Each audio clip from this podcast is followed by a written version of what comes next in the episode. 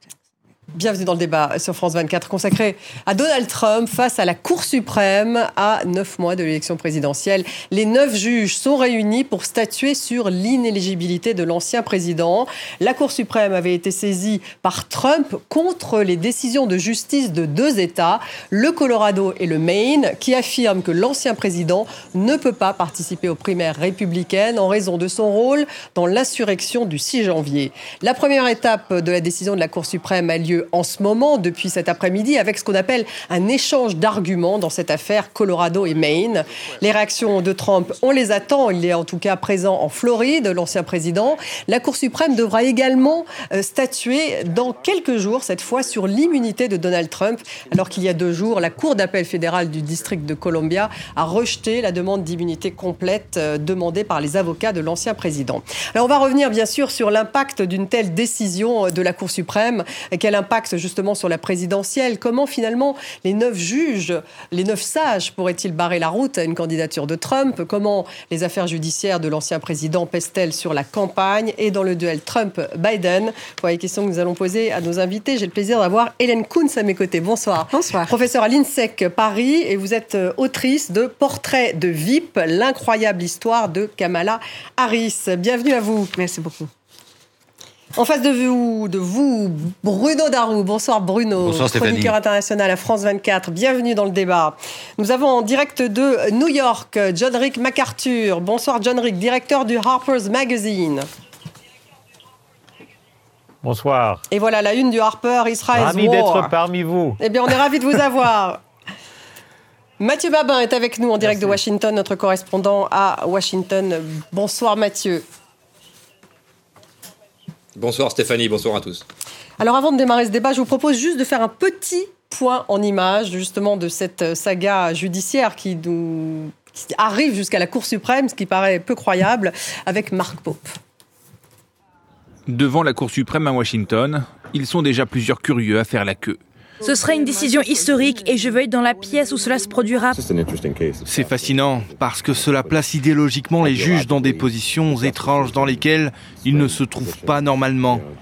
Et puis y ajouter la politique rend le tout beaucoup plus intéressant. La plus haute cour de justice du pays a été saisie par l'ancien président après la décision du Colorado de l'exclure du scrutin. La justice de cet État considère que les actes de Donald Trump le jour de l'insurrection du Capitole le 6 janvier 2021 relevaient du 14e amendement. Ce dernier stipule que quiconque, après avoir prêté serment de défendre la Constitution, se serait livré à des actes de rébellion serait exclu de toute responsabilité publique.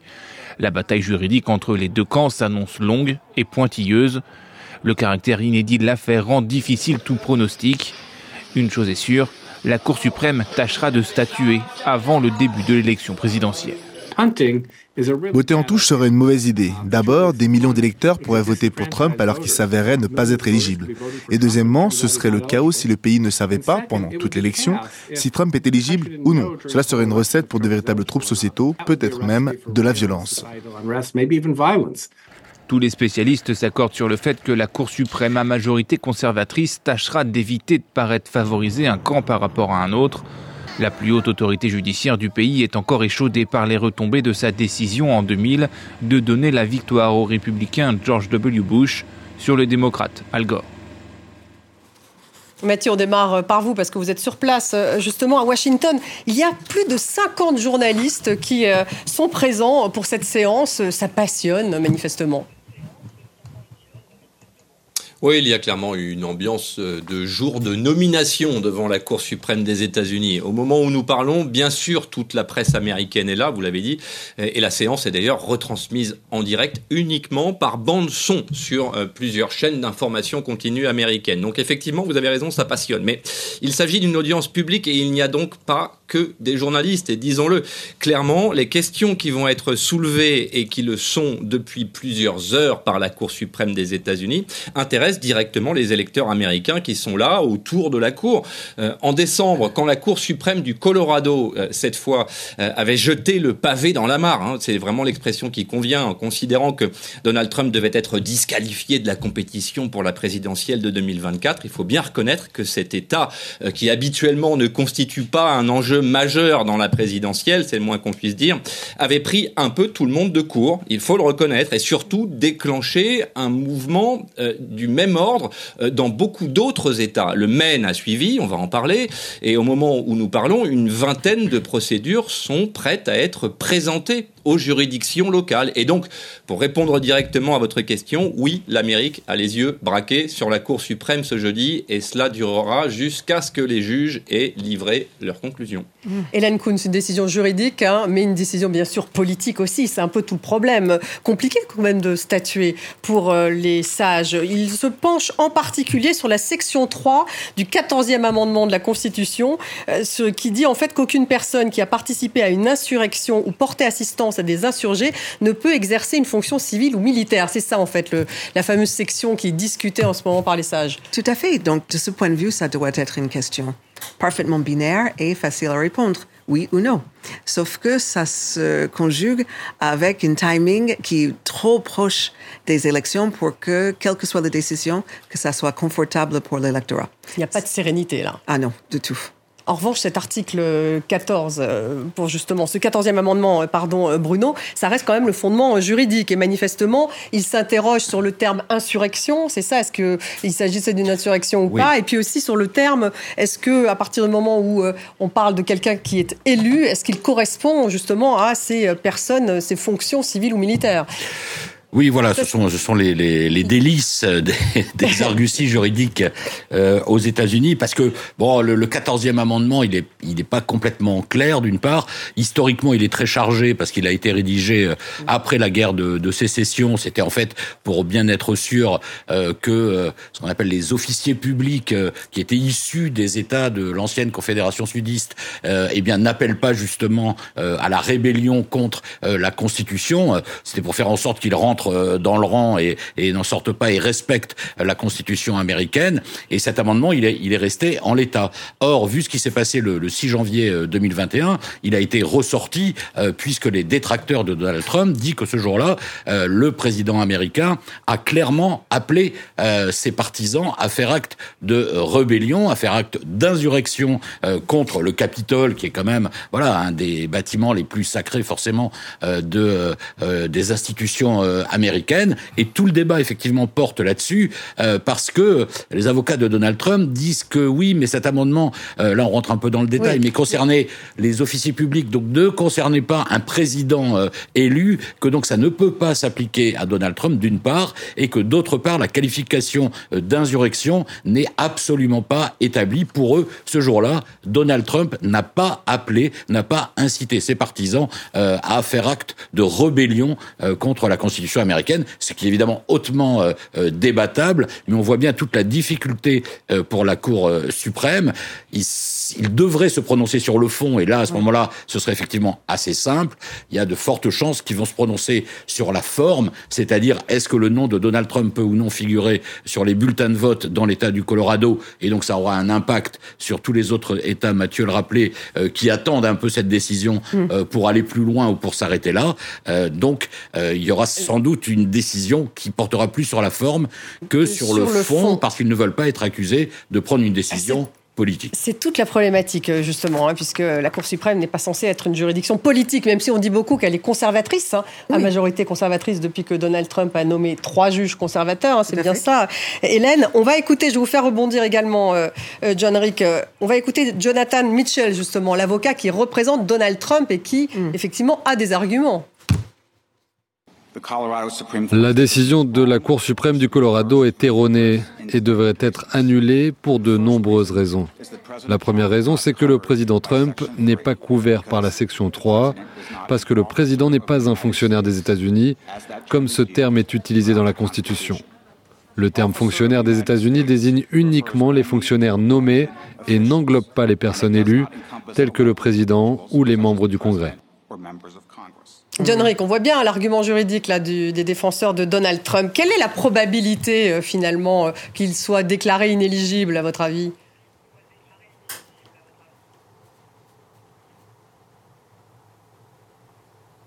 Est-ce que vous m'entendez, John Rick? Non, je crois que vous m'avez oh, pas, vous, oh, pas entendu. Vous me posez la question. Oui, je vous posais la question. pardon, excusez-moi. Pour vous faire intervenir, vous n'êtes pas, encore, vous n'êtes pas encore intervenu. moi, pardon, je pense que parce que c'est très bien que euh, Monsieur a, expliqué qu'il y avait juridiquement euh, des détails très importants. C'est pas simplement quiconque a, prêté serment. C'est des gens qui ont euh, servi en tant que, etc., etc officier du, gouvernement, etc. Et le président n'est pas, selon les avocats de, Trump, un officier du gouvernement américain. En tout cas, c'est clair que c'est une, euh, une politique, je veux dire, une, une, politique juridique, une juridique politisée par l'État de Colorado et le Maine. Et ce qui est très gênant là-dedans, c'est que le grand cas précédent dont on devrait parler un peu plus tard, si vous voulez, c'est le cas de Eugène Debs, euh, candidat socialiste en 1920 à la présidence, qui était en prison. Il était, il était condamné pour la sédition. Euh, c'est un peu comparable avec Trump parce que Trump euh, est accusé au fond de trahison. et c'est pareil avec Debs. Mais Debs avait critiqué la politique d'intervention dans la Grande Guerre par Woodrow Wilson. Il a appelé aux jeunes hommes de résister à leur euh, service militaire obligatoire, etc. A été condamné à 10 ans euh, de prison euh, pour sédition. Il a brigué la présidence depuis la prison. Alors, de dire que Trump n'a pas le droit de se présenter parce qu'il a soi-disant euh, mener une, insurrection contre les États-Unis, c'est euh, à peu près absurde. Si on pense au précédent, il n'y a pas une, il, n'y a pas eu une seule procédure entamée contre le droit de, de Devs de se, de, se présenter sur euh, quel soit, qui que ce soit comme, quel que soit comme bulletin de, vote dans, dans, les 80, les, les 48 États à, l'époque. Alors, je trouve ça un peu bizarre et je pense que la Cour suprême va, finir, j'espère, en disant la bonne chose qui serait, ben, en fin de compte, euh, le peuple est souverain aux États-Unis. C'est pas le gouvernement, ce sont pas les États, ce sont les peuples, c'est le peuple américain qui est souverain et c'est à eux de décider si Donald Trump devrait être président des États-Unis. Oui, alors c'est tout le débat là, que vous lancez carrément, euh, John Rick MacArthur, et je vois bien qu'Hélène Kuhn n'est pas du tout d'accord euh, avec vous parce que, euh, effectivement, oui, réagissez peut-être à ce que vient de dire John Rick. Alors, la question, c'est pas est-ce que on peut ou pas voter pour un candidat qu'on aime bien. Il faut d'abord que ce candidat soit éligible. Il y a plein de gens pour lesquels j'aimerais bien voter, mais ils n'ont pas encore 35 ans. Il y a plein de gens pour qui j'aimerais bien voter, mais ils n'ont pas la citoyenneté américaine. Vous voyez? Donc, on est vraiment sur la question de l'éligibilité. Non pas, euh, oui, bien sûr, le peuple américain, il faut qu'on vote et de manière euh, très solennelle sur le futur président, mais on ne peut pas euh, laisser candidater quelqu'un qui est potentiellement inéligible, aussi populaire soit-il. C'est-à-dire, vous, vous dites c'est une question constitutionnelle. Ah, ben, clairement constitutionnelle. Tandis que finalement, John Rick dit non, c'est une question en fait qui relève du peuple et pas des juges. Mais là aussi, c'est le peuple. Et le peuple attend. la question, c'est est-ce qu'en gros, il a toutes les qualités pour être éligible Oui. Euh, il y a des qualités, comme, comme vous l'avez dit, qui sont euh, évidentes. Le, voilà, la nationalité, l'âge, etc. Donc ça, c'est clairement établi. Là, ce qui est plus compliqué dans ce cas-là, c'est que c'est beaucoup moins euh, mm. clairement établi. Parce qu'effectivement, s'il a fait acte de sédition contre la Constitution, on peut comprendre qu'il perd la qualité pour être éligible. Mais c'est justement tout ce qui est contesté par les avocats de Donald Trump. Et puis, disant non, il n'a pas, il n'a pas entaché cette qualité en fait. Il n'y a pas de preuve enfin pour les avocats de Trump, il n'y a pas de preuve comme quoi il a entaché cette qualité. John Rick, je vous fais réagir, je fais réagir euh, Mathieu Mabin euh, un mot. Euh, allez-y, allez-y, John Rick, rapidement. simplement, je, voulais ajouter que moi, je ne suis pas convaincu que c'était une insurrection. Et il y a beaucoup de gens euh, anti-Trump qui sont d'accord avec moi. Euh, je dis sans arrêt, c'était pas un coup d'État raté, c'était une émeute, c'était une émeute euh, réussie. Et Hmm. si vous regardez les gens qui, qui, euh, qui traversaient les, les couloirs de- du Capitole le jour de, de l'insurrection, entre guillemets, on voit bien que c'était pas du tout organisé. C'est pas, c'est pas une insurrection à la, à, à la le, le- le Hitler euh, Munich, Munich euh, euh, 24. C'est, c'est absurde les Oui. comparaisons. Enfin, il y a quand même, il y a quand Alors, même. je veux dire Ouais. simplement que que que c'est pas prouvé, c'est pas prouvé, c'est c'est simplement pas prouvé, c'est pas pas évident que c'était une insurrection. Alors la Cour suprême encore va pouvoir dire ah ben là c'est pas prouvé, il n'est pas condamné. Oui, mais quand Donald Trump Bruno, disait, je crois que ses paroles, je crois que ses paroles c'était euh, Go to the Capitol and fight for hell. Yeah. Euh, c'est quand même un encouragement très très net à ces personnes à aller s'en prendre. Et c'était le comptage capital. des voix quand même aussi. hein. Oui. C'est Et bien, un, encouragement, à, à- c'est un- une incitation à la violence, euh, à une éme- émeute finalement, mais pas une insurrection, une insurrection contre le gouvernement, contre la Constitution. On voit bien, C'est un Mathieu, proteste qui est tourné très violent. C'est un proteste qui est tourné très violent. Mathieu il, Mabin, parce il devrait, il aurait dû être euh, inculpé pour. Oui, euh, excusez-moi. Allez-y. Je, vous- je vous allez-y. redonne la parole. hein. Je voulais juste faire euh, participer également Mathieu, Mathieu Mabin. Donc on voit bien, en tout cas, euh, en vous écoutant, que c'est le terme d'insurrection qui évidemment ressort euh, en plus de celui d'être un élu ou pas. Ça, c'est, euh, par rapport à un fonctionnaire, il y a cette histoire d'insurrection puisque euh, qu'est-ce Ouais. que c'est que ce euh, coup? Est-ce que ce qui s'est passé le 6 janvier est une insurrection ou pas? C'est vraiment ça aussi le débat, Mathieu Mabin, qui se passe en ce moment là à la Cour suprême. J'ai envie de vous dire, Stéphanie, que Oui, votre plateau que- ressemble à l'Amérique au moment où nous parlons. C'est exactement les deux perceptions qui s'affrontent. Alors moi, je vais me positionner en journaliste français, observateur, euh, qui est tenté de prendre euh, le maximum de hauteur possible, euh, et puis me souvenir surtout que j'étais euh, au, au Capitole ce fameux 6 janvier, euh, dans les couloirs avec euh, ces manifestants. Et donc je dirais que oui, effectivement, c'est euh, une émeute qui a réussi. Euh, c'est ce que j'ai vu, en tout cas, c'est une émeute qui a bien réussi jusqu'à humilier la police du Capitole. Euh, maintenant, euh, ce dont je me souviens également, et, et ce sur quoi je me base pour vous informer, c'est que la justice américaine n'a pas encore qualifié ce, ce qui s'est passé ce fameux 6 janvier. C'est d'ailleurs tout le problème. Euh, c'est ce contre quoi lutte Donald Trump. Il ne faut pas, selon lui, que la justice qualifie ce qui s'est passé ce 6 janvier et définisse son rôle à proprement parler. Et c'est en cela que le travail de la Cour suprême des États-Unis est infiniment complexe aujourd'hui. Euh, la Cour suprême déteste faire de la politique. On rappelle chaque fois qu'on en a l'occasion que c'est une Cour suprême à majorité républicaine et conservatrice. Elle déteste ça en réalité.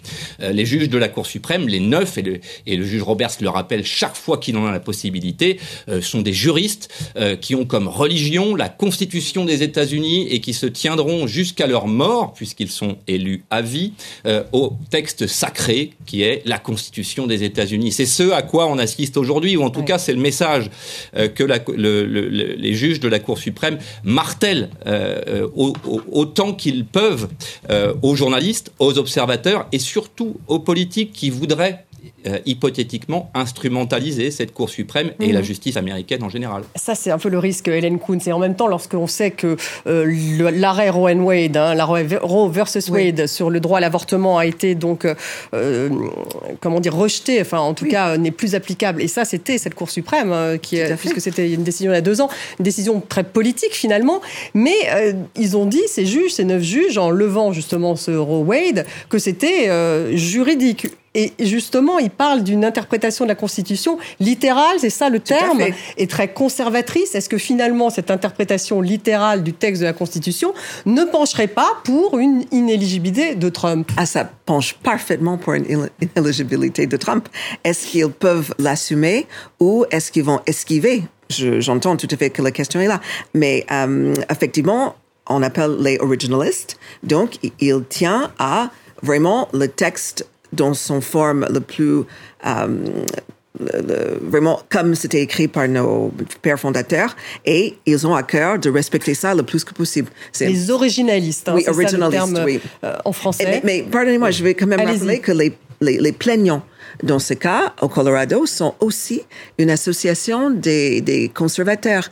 Donc, euh, quelque part, on est dans du euh, hard MAGA contre le soft MAGA. Enfin, en tout cas, on est... euh, MAGA, Make America Great Again, donc supporter de Trump. Donc, c'est un peu le camp républicain qui se dévore tout seul, là. Il n'y a pas d'instance, euh, il n'y a pas du wokisme, il n'y a pas des démocrates. Enfin, en tout cas, c'est une action qui est menée par des conservateurs contre un candidat qui se veut conservateur et puis par des justices euh, qui sont pour la plupart majoritairement des conservateurs. Donc il n'y a pas que les démocrates, sauf, hein, vous dites. excusez-moi. Allez-y, euh, John Rick. Sauf, sauf que.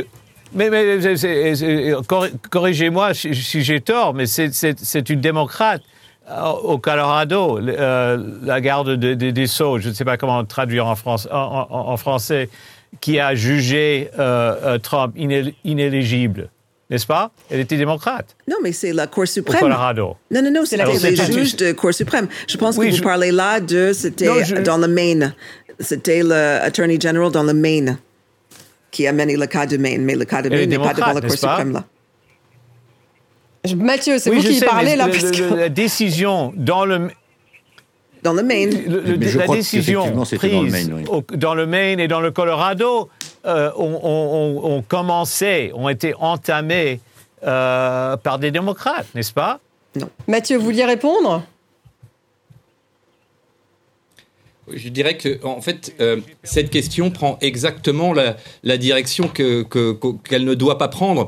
Et, et je crois que si vous posiez la question à la Cour suprême du Colorado comme à la Cour suprême euh, du Maine, euh, ces deux cours suprêmes et de surcroît la Cour suprême des États-Unis vous dirait le droit, rien que le droit, et peu importe le plaignant. Bien entendu que euh, l'impulsion qui a été donnée euh, dans le Colorado et dans le Maine est une impulsion qui vise Très probablement, on le soupçonne sans être autorisé à le formuler, puisque ce ne sont pas euh, ce que nous disent les textes. Euh, bien entendu, ces impulsions ont très probablement été impulsées par euh, les opposants politiques à Donald Trump, euh, avec un effet, et je crois qu'il faut insister sur cette question principalement, avec un effet qui peut être dévastateur, c'est tout simplement faire perdre confiance euh, en, en la justice américaine, cette rupture de confiance qui est en cours euh, entre euh, la population américaine et la justice américaine. En tout cas, c'est très net dans le camp républicain. Quand on interroge euh, les électeurs républicains, qu'ils soient MAGA ou qu'ils soient même des républicains modérés, des centristes, il y a une réelle rupture de confiance et un véritable effroi quant à l'utilisation de la justice à des fins politiques. Il le dénonce, il le dénonce à l'excès, c'est la rhétorique de Donald Trump, euh, c'est, euh, on, on le sait depuis toujours en réalité, depuis 2016, Ouais. Donald Trump euh, affirme qu'il y a un complot démocrate contre lui qui utilise la justice pour le faire tomber.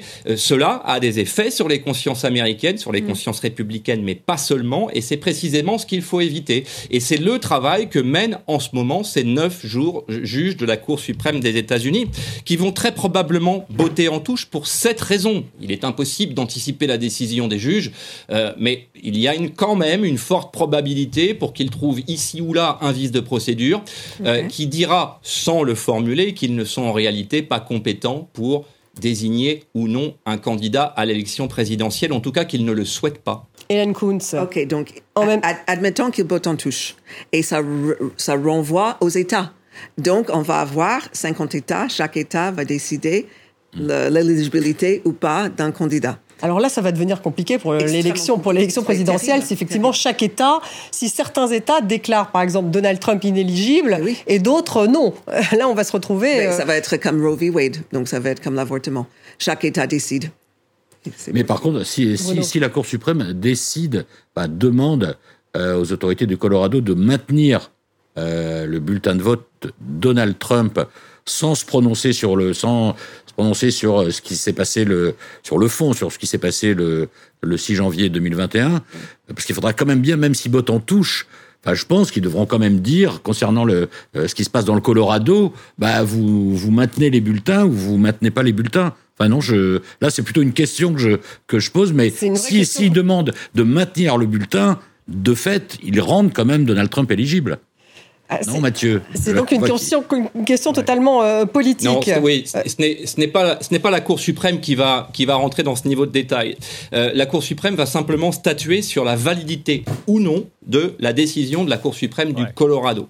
Et, elle va justifier euh, la validation ou la non-validation par des points de droit constitutionnel. Euh, je ne suis pas devin, je ne peux pas euh, vous dire maintenant, au moment où nous parlons, quelle formule va être empruntée par les neuf juges de la Cour suprême et qui sera formulée par le juge Roberts, mais je parie qu'ils trouveront un point de droit qui invalidera la décision de la Cour suprême du Colorado et donc par ricochet celle du Maine et par ricochet et par jurisprudence en réalité hmm. l'ensemble des initiatives qui pourront être menées à l'avenir et qui donc ne pourront plus l'être puisqu'il y aura désormais jurisprudence. Euh, il ne peut pas y avoir d'invalidation euh, euh, de, du scrutin. Ça c'est une certitude. Mais malgré donc, mais malgré, une fois, les, le dialogue est en cours à la Cour suprême des États-Unis. les neuf juges sont absolument cramponnés au droit constitutionnel et à ce quatorzième amendement alinéa 3 qui a des fragilités, euh, et notamment dans la désignation de la personne euh, et du profil de la personne qu'il vise. Est-il un fonctionnaire? A-t-il exercé comme président? Ces questions sont en ce moment débattues par les juges de la Cour suprême. John Rick. Non, non, c'est juste, je, veux revenir sur le, ce que j'ai dit tout à l'heure, que c'est précisément là où c'est le petit créneau euh, à travers le, la, Cour suprême pour sortir de, ce, terrible dilemme politique. Mm. C'est que simplement de constater que Trump n'était pas euh, officier, fonctionnaire, etc. Euh, du, du, gouvernement américain. Et alors, c'est pas, c'est pas, c'est pas, on peut pas le condamner oui, il, n'est pas éligible pour, dans, ce, dans, ce, dans ce contexte. Donc, euh, euh, mais je pense qu'ils vont aller un peu plus loin. Parce que les trois conservateurs sont des, comment dit-on, des, évangéliques de la droite. Euh, surtout, j'ai peur de Amy Coney, Barrett. et je pense qu'ils vont aller un peu plus loin et parler un peu de la souveraineté populaire. J'espère, du moins du moins. Vous espérez. Mais alors, c'est intéressant parce que. On revient encore, je reviens, et juste pour en finir, pour en finir, parce que je n'ai pas vraiment parlé. Cette, cette, euh, cette, euh, cette, euh, cette, partie du, du 14e amendement n'a presque jamais été utilisée pour empêcher qui que ce soit pour, pour, de, de, de, se présenter aux urnes.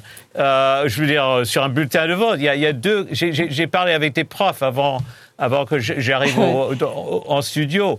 Et il y, a, il y a deux cas. Il y a le, le, pauvre, euh, probablement un communiste, Victor Berger, Berger en 1919, et un certain John D. Young, euh, probablement un ancien euh, fonctionnaire de la, des États confédérés. Je ne sais pas. Mais on est très loin de Trump, là. Dans l'histoire américaine, on va, mais, et là, mais, si je peux ajouter encore, il y a, y, a, y, a, y a, un autre réseau de paranoïa qui, qui joue là-dedans. Et c'est que y a, ça, ça, court les rues, c'est sur toutes les pages éditoriales, que Trump, c'est un dictateur en, en, attente.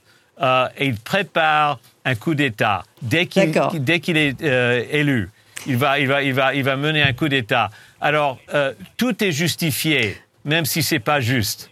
Ah, ça, c'est ce que vous dites. Empêcher, pour barrer la route. Hélène Kuntz, une réaction justement à ce que vient de dire, euh, à ce que vient de dire euh, John Rick MacArthur. La Cour suprême, elle a quand même un rôle important de garante des institutions américaines. Et là, on est en train de dire, elle va botter en touche, c'est trop politique. Enfin, elle va utiliser la Constitution, elle va laisser, elle va laisser Donald Trump finalement se présenter parce que, comme dit euh, John Rick, c'est la souveraineté populaire. Mais là, on a la souveraineté populaire et on a les juges. Donc, ce sont finalement deux légitimités oui, mais qui devraient être ensemble. il y a aussi La, légitimité des élections. On ne peut pas laisser courir quelqu'un parce qu'il est extrêmement populaire. Et Jean-Ric, il cite des cas des personnes peu connues, qui n'ont jamais été présidents d'ailleurs. Euh, c'est une question de est-ce qu'ils ont le, le, droit de faire campagne ou pas. Là, on est aussi sur un problème, c'est est-ce qu'ils ont le droit d'être investis dans le poste et être assermentés dans le poste. Donc, c'est vraiment très anecdotal ces cas où quelqu'un était oh, dans une petite prison locale, ils ont quand même fait campagne. Là, on est, on est quand même sur autre chose là. Et euh, il y a le cours de l'opinion publique et puis il y a le cours avec des vrais juges.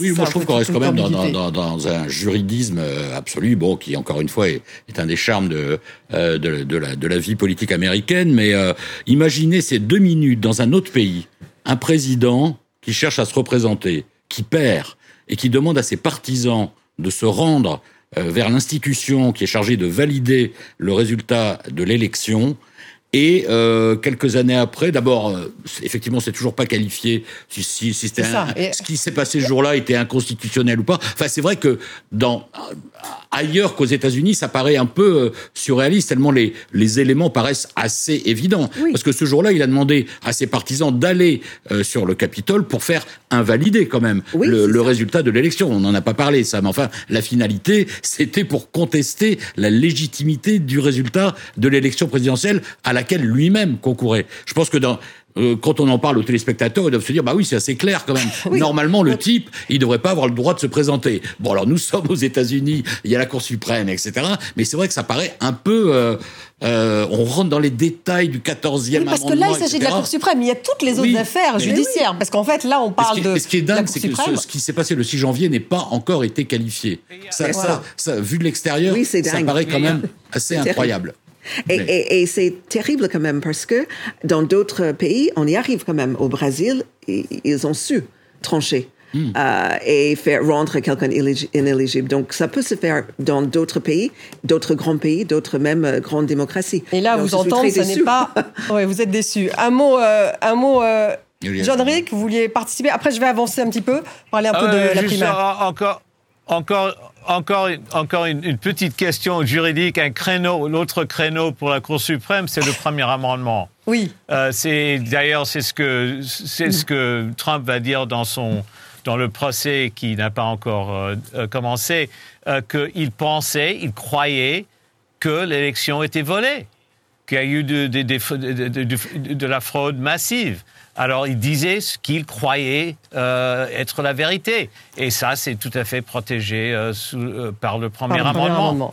Alors c'est encore, c'est très, très la liberté d'expression. Hein, on ne peut pas simplement dire la liberté d'expression et on ne peut pas simplement le, balayer et dire ouais, non, non, il y a des procédures, il faut suivre les procédures. Non, non, non, il y a, il y a de, grands, de, grands, de grands principes en jeu là. Oui, mais la liberté d'expression quand on raconte n'importe ah. quoi, parce que finalement, tout ce qu'il a, tout ce qu'il a dit, toutes les accusations qu'il a portées contre l'élection, rien n'a jamais été prouvé. Donc en fait, la liberté. A été comme étant faux. Ça, a été, prouvé comme, comme, comme étant faux. Je suis pas en désaccord. Pas en désaccord. Je ne suis pas en désaccord avec vous. On va, on va avancer un tout petit peu, voir justement un petit peu où en est cette. Euh, puisqu'on voit bien que ça ne sera pas tranché. On a bien compris, je crois, l'enjeu. 91 euh, chefs d'inculpation dans quatre affaires, Donald Trump. Donc on sait que euh, ça, c'est. Il y a la Cour suprême. après, il y a tout ce qui concerne aussi l'immunité.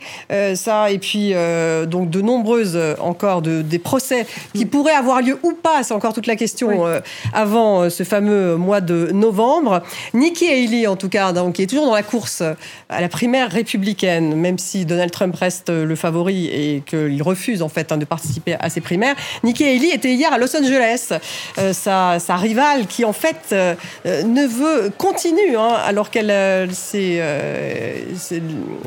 elle n'a pas vraiment profité justement de la toute dernière primaire dans le Nevada. Elle a été même exclue du scrutin, mais elle veut rester en tout cas jusqu'au Super Tuesday qui a lieu le 5 mars.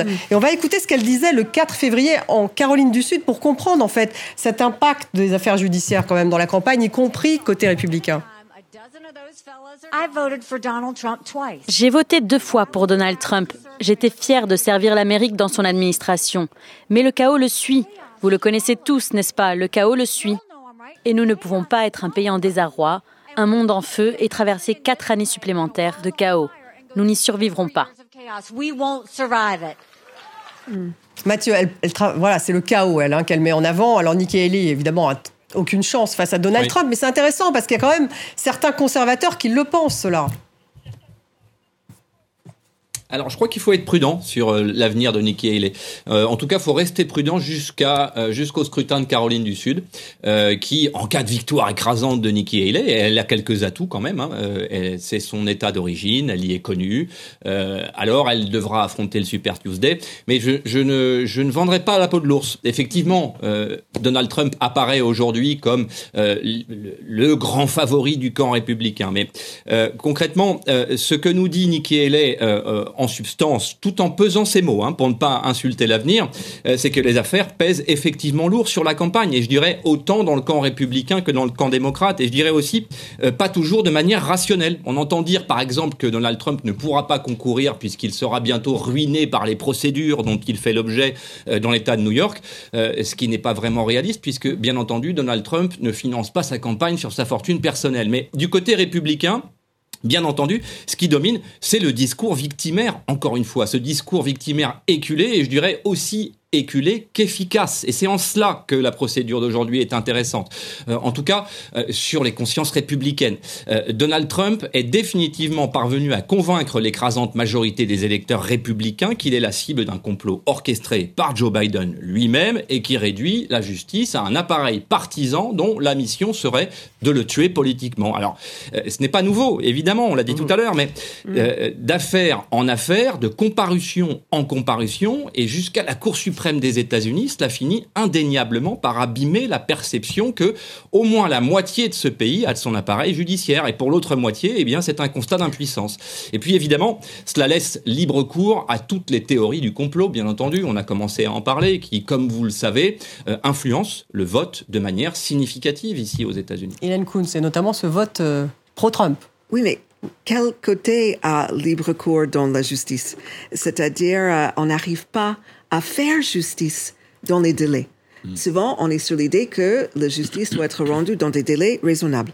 Et les équipes d'avocats de Trump ont quand même réussi à pousser, pousser, pousser jusqu'à on est dans le veille des élections et toutes plein de décisions ne sont pas prises là. Donc quand vous dites et ça comment on l'explique? C'est simplement parce que c'est un avocat contre un autre avocat. Enfin c'est ça l'Amérique. Bah, oui. À force de judiciariser à peu près tout, euh, tout est reporté. oui. Et puis euh, le problème c'est que euh, j'entends hein, tout à fait l'idée que si les juges décident quelque chose, il ne reste qu'une seule autre candidate de côté républicain. Donc il n'y aura plus aucun choix réellement pour des républicains dans leur primaire. Donc c'est assez terrible si Madame Haley y arrive de cette manière-là. Elle pourrait être en fait nommée par défaut si jamais effectivement Donald Trump avait euh, été pris. Euh, oui, il y avait cinq ou six candidats, il n'y a plus qu'elle face à Trump.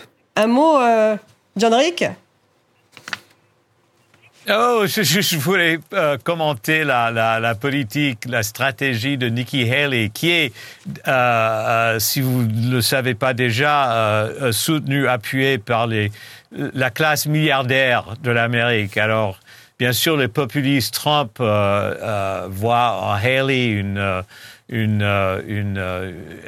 je ne sais pas, une représentante du capital, de la, de la capitale, je veux dire, je veux dire de l'argent de Wall Street, etc.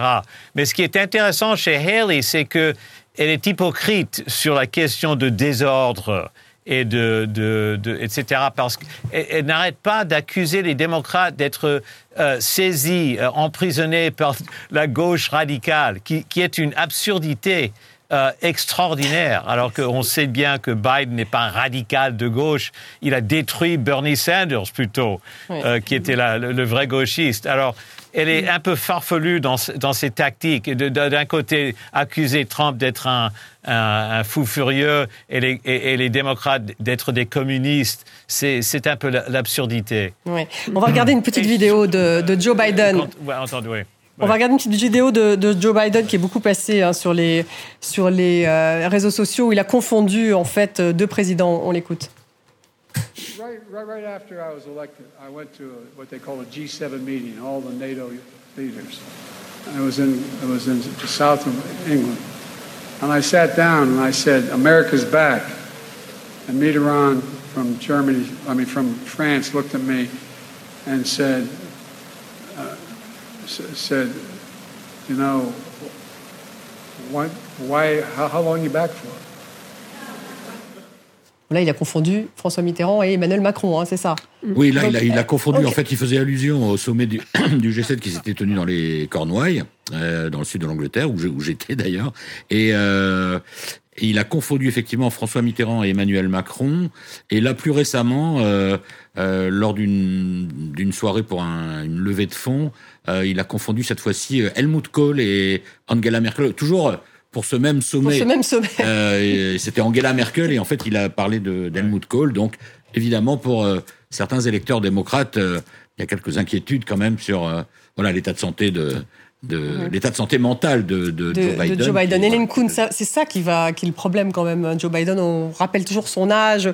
c'est quand il bafouille, enfin, ça reste le problème du côté des démocrates. Mais je les renvoie dos à dos on trouve aisément des vidéos où euh, Donald Trump est euh, incompréhensible quand il prend la parole. Ils ont que trois ans et demi d'écart d'âge. Ce sont des personnes très âgées. Je crois que lui, il a confondu Nikki Haley justement et Nancy Pelosi. Oui, tout à fait. Donald Trump. C'est pour ça que je dis qu'ils s'en quittent sur ce point-là. Mais Joe Biden est frêle, donc il est perçu comme étant plus âgé. Ça paraît indécent de parler de l'âge, mais l'un comme l'autre, ils sont. Vous devriez faire comme en France, prendre des petits jeunes et tout irait bien.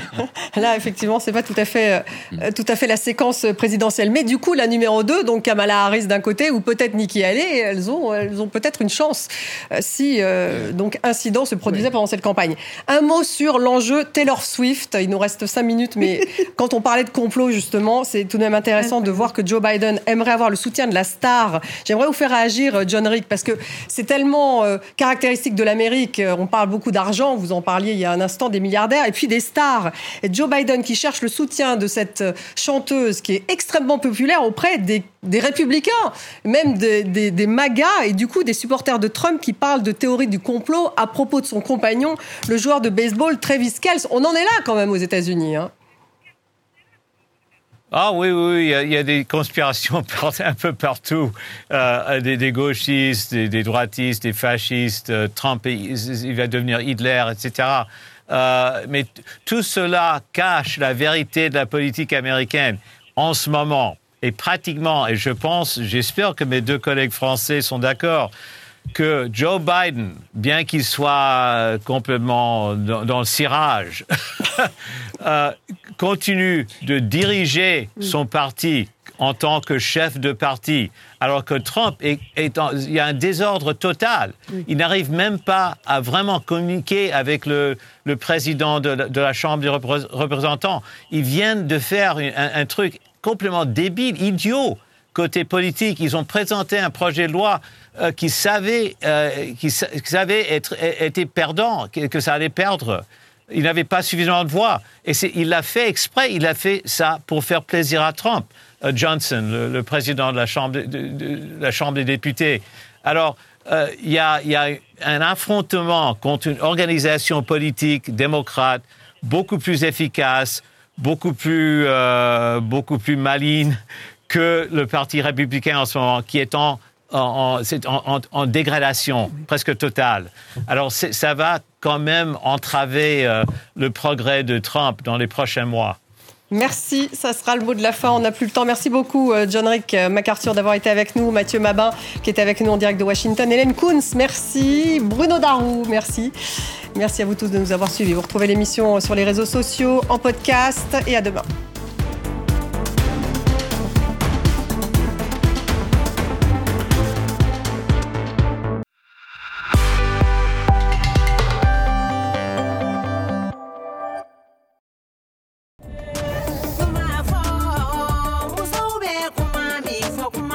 Les Amazones d'Afrique, un collectif RFI Talent.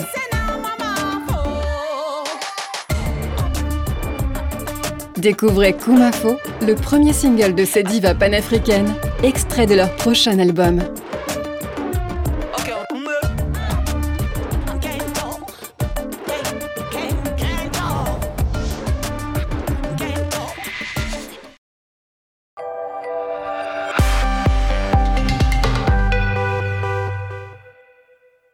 Retrouvez la météo avec la Banque Postale, première banque mondiale en matière de responsabilité sociale et environnementale, au service de la planète et de la société.